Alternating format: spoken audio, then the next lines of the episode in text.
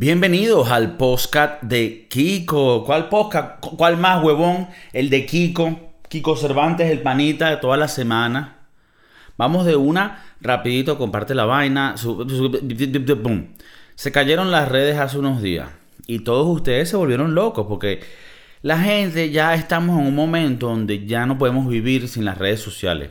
Lo peor es que no se cayó, no se cayó el internet, sino que se cayó los servidores de, Facebook, no sé qué fue el peo de verdad, no sé cuál fue, cuál fue el fallo, pero se cayeron varias aplicaciones de Facebook. Facebook es dueño de Instagram, de Facebook obviamente y de WhatsApp.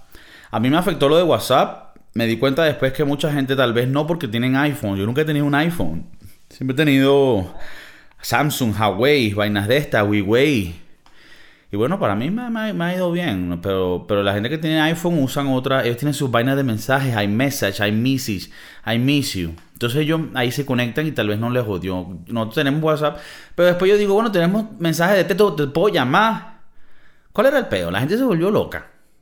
Pero te pones a pensar y te das cuenta de lo, de lo dependiente que está la gente de, de estas aplicaciones. Y bueno, pues ahí también está el Twitter, está el TikTok. El TikTok es raro porque no tiene mucha gente, pero son casi todos mongólicos. Entonces no sé. No sé si se entra como que en la misma comparación. Y Twitter, por lo que entiendo, es demasiado tóxico. Entonces no es la gente de. Y bueno, todas tienen su vaina. Y todas tienen su manera como de, interactuar, ¿no? Eh, Instagram eh, es más que todo eh, modelos que hacen ver una realidad falsa a, a, todo el mundo.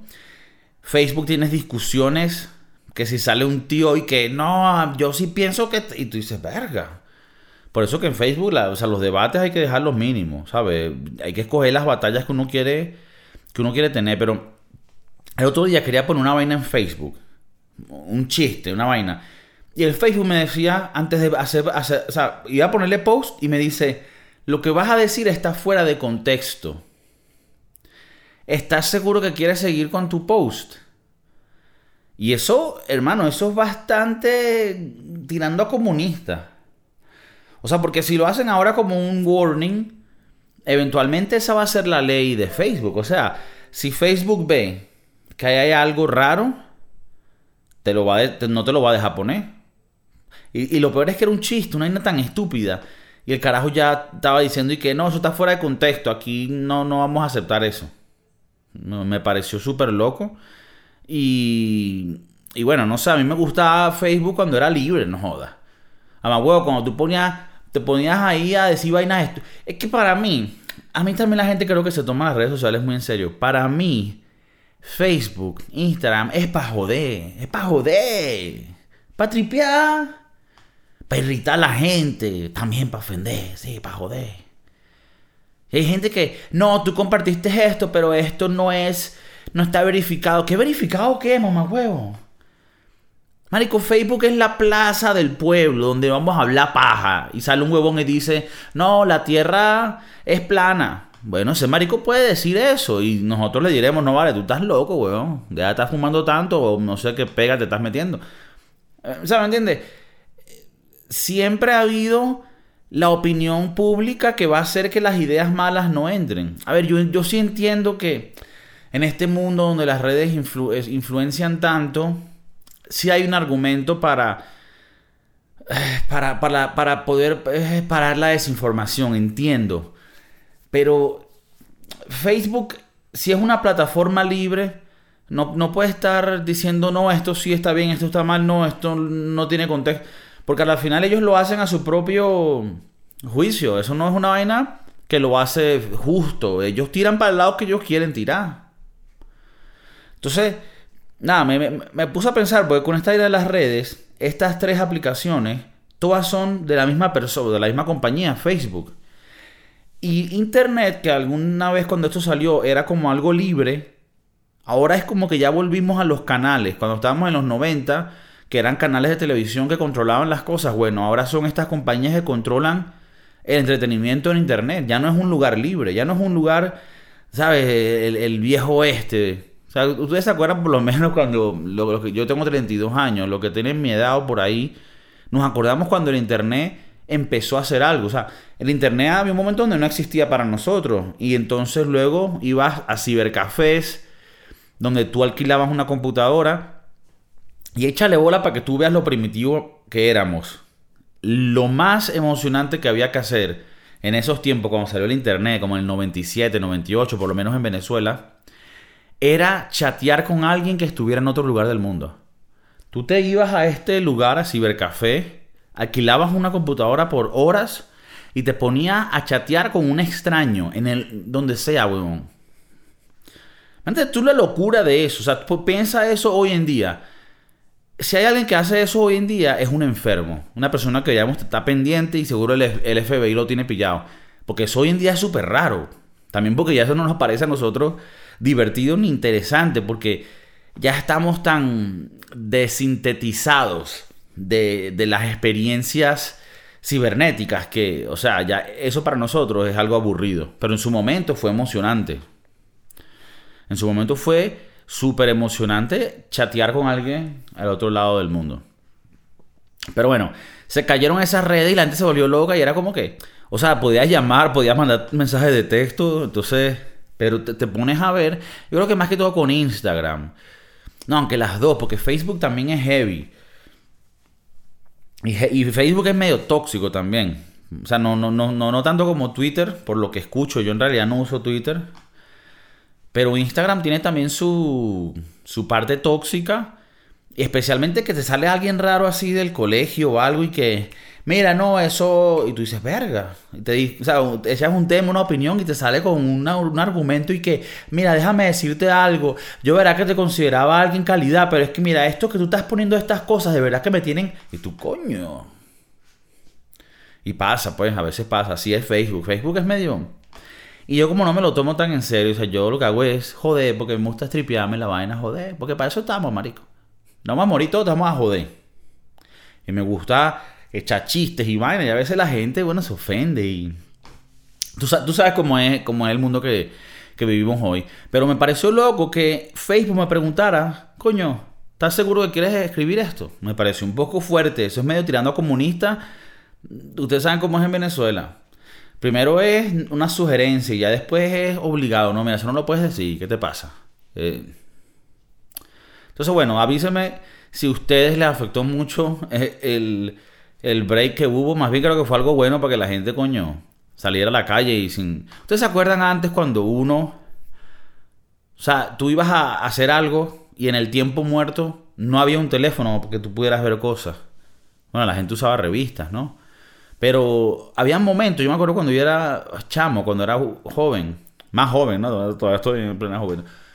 Me acuerdo que había momentos donde tú simplemente estabas aburrido, o sea, estabas sin hacer nada. Y, tú lo llevabas, o sea, como que lo llevabas. Ahora nadie puede estar dos segundos sin hacer nada. Y yo creo que por ahí la ansiedad de la gente subió. O sea, creo, que tenemos tantos estímulos digitales que no podemos estar un segundo sin estar estimulados. Es loco, es loco. Piensa eso. Piensa en cualquier momento que estés con alguien. Estás viendo una película, estás viendo algo. Pausa la película para agarrar agua. La persona está viendo el teléfono. La gente no puede estar un segundo sin estar pum pum, estimulada por las redes sociales. Unos más que otros. Pero bueno, es un tema, un, tema loco. Eh, díganme ustedes qué piensan, si les afecta esto y cómo llevan ustedes el tema de las redes sociales, si es algo que, les afecta mucho en manera negativa o si es algo que lo llevan responsablemente y piensan que, le, que les da más beneficio que lo negativo, ¿no? Eh, bueno, seguimos, seguimos. Hace, poco salió una noticia de lo que llaman los Pandora Papers.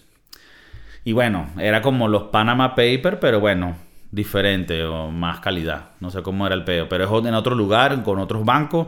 Están metidos muchos artistas, muchos políticos, muchos jefes de Estado. Y quería tocar este tema. Obviamente mucha gente que habla de esto te van a contar la parte negativa, ¿no? De que hay gente que hace esto para esconder sus fortunas, hay gente que tiene dinero mal habido, como las personas de Venezuela que están ligadas con el gobierno de Venezuela que han aparecido en estos papers.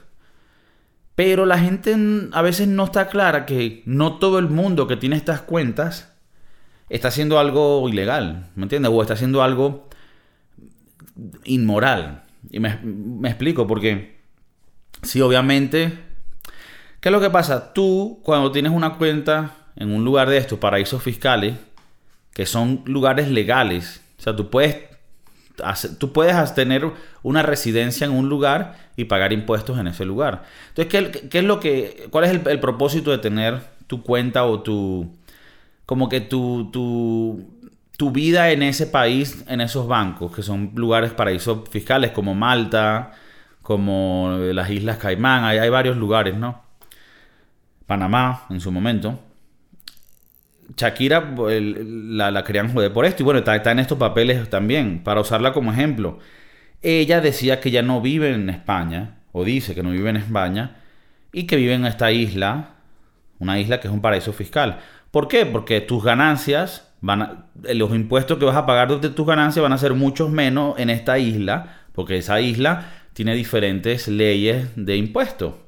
España es un lugar que tiene impuestos bastante altos. Si tú eres alguien como Shakira, que gana esa cantidad de dinero, prácticamente la mitad de tu dinero se va para el gobierno como impuesto. Entonces, ahí hay un, un incentivo de ver cómo pagas menos impuestos. Habrá gente que argumenta que, bueno, que eso es fraude de impuestos porque estás tratando de evadir los impuestos. Ok, pues vamos a debatirlo.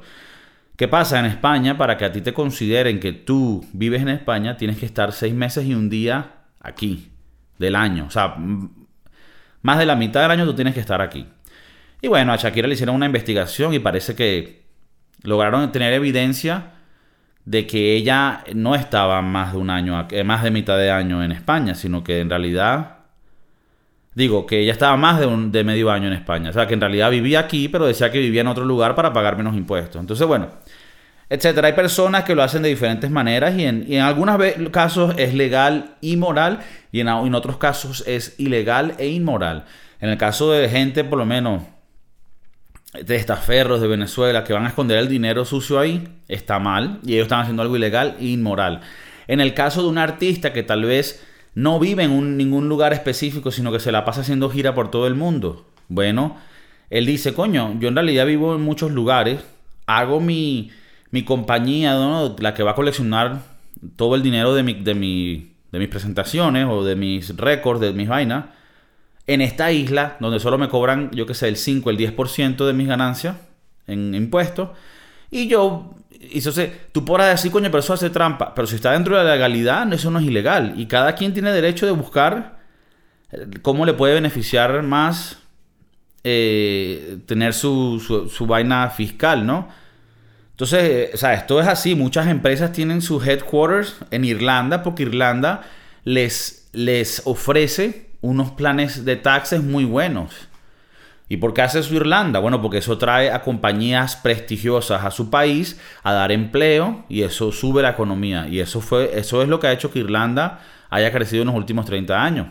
Y yo estoy abierto a todas las ideas. O sea, aquí podemos debatir y yo sé que habrá gente que dirá, no, pero mira, ellos tienen que pagar sus impuestos. Y obviamente yo pienso que Aquí los impuestos hay que pagarlos todos. A mí lo que más me molesta eh, de los impuestos es que muchas veces lo hacen fácil para que los que están arriba puedan salirse de no pagar impuestos y los que están abajo les cobran todos los impuestos, los que estamos en el medio y abajo.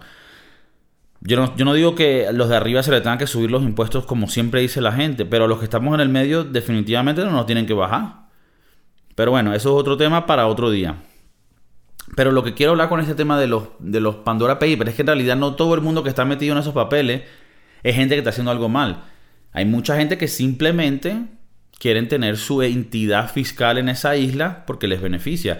Y si tú en realidad no estás viviendo en otro lugar y no estás haciendo algo de mentira, y de verdad, esto lo hacen muchos artistas que tienen movimiento en todo el mundo. Y tú legalmente puedes vivir en ese lugar. Es más, me parece algo bueno porque esto le da competitividad al, tema de los impuestos. Por lo menos en España habían gente que son youtubers que se están yendo a Andorra para pagar menos impuestos. Y entonces había, un, había como un debate de que eso no estaba bien. Pero al final, o sea, una persona puede decidir dónde vivir. Y si tú en tu país cobras muchos impuestos, la gente tiene derecho a decir, mira, sabes que a mí no me parece que lo que tú ofreces en este país para los impuestos que me quita es justo. No me parece que es un buen negocio para mí, yo prefiero irme a otro lugar. Y si tú eres una persona como un youtuber, como estos, estos chamos, eran muchos de estos que hacen gaming y, streaming, que ganan mucho billete, ellos no es que necesitan vivir en España, ellos no venden nada aquí, ellos no tienen una tienda aquí. Ellos están conectados en la internet, entonces ellos pueden trabajar de cualquier parte del mundo. Y por más que tú me puedas dar argumentos de que ellos deberían de pagar en España porque ellos son de aquí, hermano, tú tienes derecho de decidir dónde vives y los países también tienen derecho de ver qué ofrecen ellos a los que quieran vivir ahí para que el país crezca. O sea, ahí, ahí es donde viene el balance entre tener impuestos y tener un sistema de ayudas eficiente y justo, pero también tener eh, mecanismos fiscales que incentiven a que, los negocios quieran estar en ese país. Porque eso es parte de... Eh, y esto pasa en Estados Unidos. Ahorita subieron los impuestos en Nueva York y en California y mucha gente se fue a Texas, a Florida, a Tennessee, porque tienen unos impuestos mucho más bajos y más justos. Y a la final eso es lo que hace Estados Unidos un gran lugar o una de las muchas cosas, que ellos entre estados se compiten por la población y la, y la gente puede decidir, allá es todavía más fácil porque todo el mundo habla inglés y a cualquier estado que vayas tú lo puedes hacer legalmente si, si, eres, si vives allá, pues, si eres, un, si eres americano, puedes vivir en cualquier estado. Entonces, tú puedes jugar con eso, tú puedes jugar con que ya va, si este estado me está clavando en impuestos y todo está sucio, no, no cuidan nada, no, yo me voy a ir a otro lugar donde yo pague menos impuestos y tal vez las cosas sean o igual o mejor en sentido de, de las ayudas, ¿no? Eso también incentiva a que los gobiernos sean eficientes, los gobiernos locales sean eficientes con el dinero de los, de los que pagan impuestos. Entonces, bueno, eh, díganme qué piensan ustedes esto de los, de los papeles. Sé que mucha gente está hablando de los mamagüevos que están metidos en este pedo, pero también quería dar un poquito de información de que no todo el mundo, por tener una cuenta en una isla de esta, significa que son malas personas, ¿no? Hay muchas, hay, hay diferentes cosas, hay diferentes escenarios. Así como la gente dice que Bitcoin lo usan los criminales porque es un lugar, es una, es una moneda que es como secreta, es muy privada. Bueno, eso pasa, pero también hay gente que tiene Bitcoin que siempre y, simplemente quiere tener Bitcoin porque ellos quieren mantener su privacidad de que nadie sepa lo que ellos tienen. Y la gente tiene derecho a también tener esa visión. O sea, es, válido. Pero bueno, díganme qué piensan ustedes de los Pandora Papers. Eh, si ustedes perdieron dinero en eso, si tienen dinero metido ahí y si lo están buscando las autoridades. Bueno, eh, les quería comentar, esto es un paréntesis pequeño, pero me di cuenta que a veces tú ves videos que te recomiendan o personas que crean contenido y tienen un video donde están en el carro hablando. O sea, están en su carro y están hablando. Y me parece, no sé qué piensan ustedes, ¿no? O sea, yo por lo menos le meto mucha, mucho esfuerzo a, a este podcast eh, para que sea algo de calidad no solo en el audio, sino en la visión, ¿sabes? Y también en el feeling, la vibra. Pero veo a gente que hace un video de contenido y lo haces desde tu carro, grabándolo con tu teléfono. O sea, me parece bastante falta de profesionalidad y eh, volviendo a lo del internet, es un mundo tan competitivo de contenido, donde tenemos tanto contenido para ver que es casi que, o sea, que la competencia es tan arrecha que eso también trae algo bueno, trae que hay mucho contenido niche. Y cuando digo niche, no es como tal vez en Venezuela se, se pueda usar esa palabra que puede ser como algo que no sea muy bueno, que sea.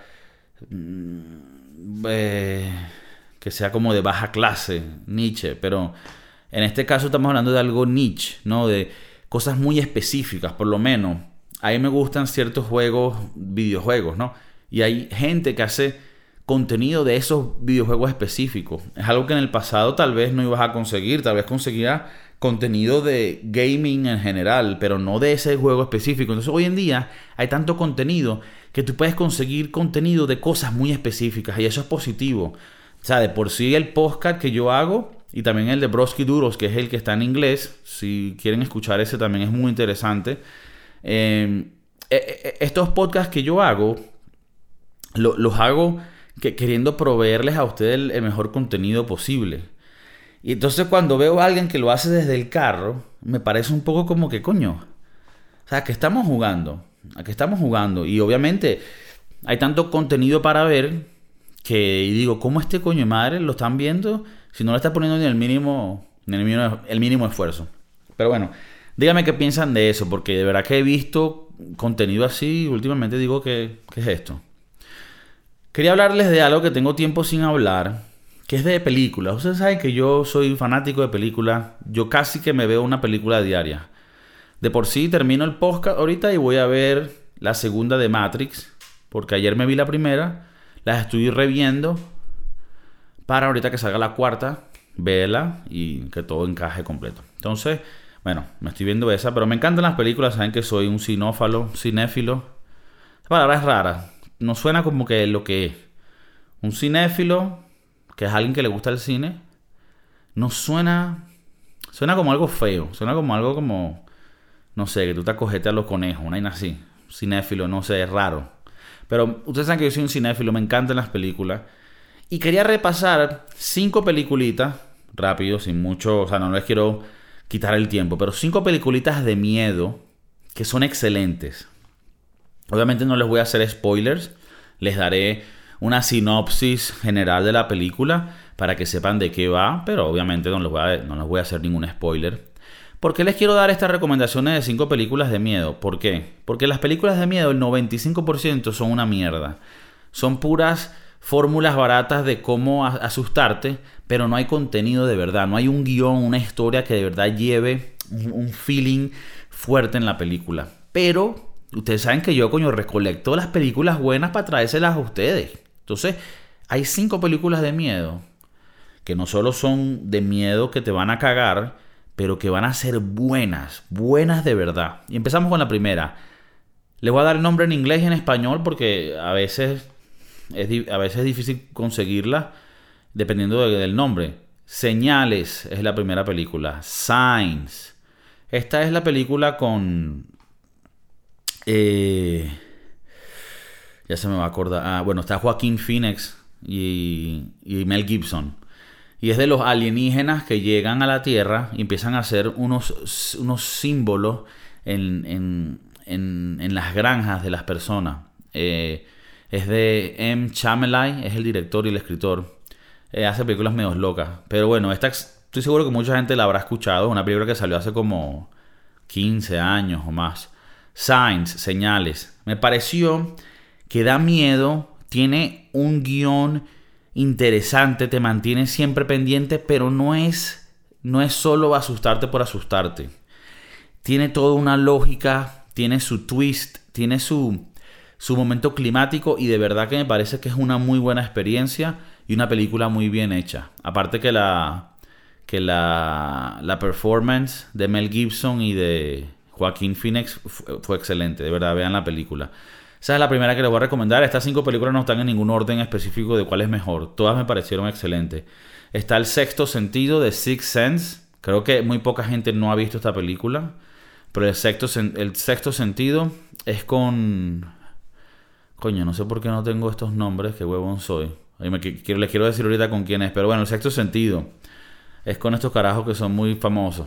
Pero tienen que verla también si no la han visto. Es una película de miedo, pero que aparte tiene una trama super calidad, interesante, igual, bien hecha, con su twist, con sus momentos climáticos y una historia que te deja de verdad sintiéndote refrescado, pero a la vez, coño, eh, en shock, ¿no? Si no la han visto, el sexto sentido la tienen que ver. Increíble esta película. Yo sé que algunas de estas películas la gente dirá, pero Kiko, estas películas son viejas, ya la gente la tuvo que haber visto. Mira, hermano, Tú no sabes coñazo de películas que yo me he visto en los últimos años, que son clásicos, que por alguna razón no, no las había visto nunca. Eh, The Godfather, Goodfellas, Casino, hay muchas de Martin, Scorsese, eh, Stanley Kubrick, yo no me había visto The Shining, El Resplandor, o sea, hay miles de películas que coño, o sea, tampoco tengo tanto tiempo. Y eso que veo que jode películas. Desde, desde toda mi infancia he visto que jode películas. Pero habrá gente que no ha visto El Sexto Sentido y la tienen que ver, es excelente esa película. Y no me acuerdo ahorita cómo se llama el, el carajo. El que está en, en Lethal Weapon. Pero bueno. Está la otra película, Los Otros, o su nombre original, The Others. Es con Nicole Kidman. Casualmente, Tom Cruise. Porque que ellos eh, en su momento estaban saliendo, no sé si todavía. Creo que sí. Tom Cruise eh, produjo la película. Que, me pareció interesante. Recientemente la vi otra vez para mostrársela a unos amigos y a mi novia. Y les gustó mucho. Y, de verdad que me encanta a veces ver películas otra vez. Porque te das cuenta de cosas que no, no te habías dado cuenta antes. Y esa película la había visto hace tiempo porque esa película es vieja. Pero The Others, de verdad que es... Eh, de, estas cinco, pudieras decir que está ahí casi que de primer lugar. The Others es lacra, lacra. The Others con Nicole Kidman. Brutal esa película, weón. Que te caga, pero que tiene un, marico, un twist, una vaina que tú dices, no, mamá, huevo, ¿qué? Vean esa película. Los otros, The Others, con Nicole Kidman. Arrechísima. La tienen que ver. Seguimos. Eh, el conjuro. The Conjuring. La última que salió. Eh, de, por sí, eh, estas de Conjuring. Nuevamente no me acuerdo de los actores, pero son famosísimos. Todas estas del conjuro. Está la de la monja, está la de Annabelle. Todas esas son de la misma serie, del conjuro. Y son de los mismos carajos que era una pareja que se llamaban los Warren. La pareja de los Warren, que era un señor y una señora que estaban casados y la señora era medio. ¿Medio es la vaina o materia? Estas personas que ven fantasmas y hablan con el más allá. Entonces ella resolvía crímenes y vainas por esta manera. Y la última película, la cuarta, creo que, creo que es la cuarta, pero es la última que salió, habla de una historia, bueno, todas son historias reales, ¿no? Con sus, me imagino con sus vainas añadidas de Hollywood. Pero la última, huevón, fue de un caso de un carajo que mató al casero, al carajo que le alquilaba la casa donde vivía. Y eran amigos y se volvió loco y lo mató. Y ellos, eh, esto no es un spoiler porque esto es un tema, eh, pasa creo que rápido en la película, no es un spoiler para nada y es un caso que se conoce. Pero el carajo mata a alguien y en la corte, cuando van a hacer el juicio por el asesinato, es la primera vez en la historia de Estados Unidos donde usan como justificante del asesinato una posesión demónica. Entonces, es arrechísima la película. El Conjuro es una película que sí, tiene sus tácticas de miedo, es una película de Hollywood grande, pero de verdad que está bien hecha. Y tiene su historia, y esos dos actores que hacen de, Warren son excelentes. No me acuerdo ahorita cómo se llaman, la, la, tipa es, es, bien bonita y, ha estado en muchas películas, es bien de pinga esa caraja. Bueno, El Conjuro, la tienen que ver. Y la última es, esta no sé cómo se llamará en español, pero en inglés se llamaba The Village. The Village es del mismo director de la primera que les dije, Señales, M. Light Shyamalan. Él, es un así morenito como indio americano que hace, escribe y hace películas así medio raras. Pero esta, The Village, El Bosque, es con Joaquín Phoenix también.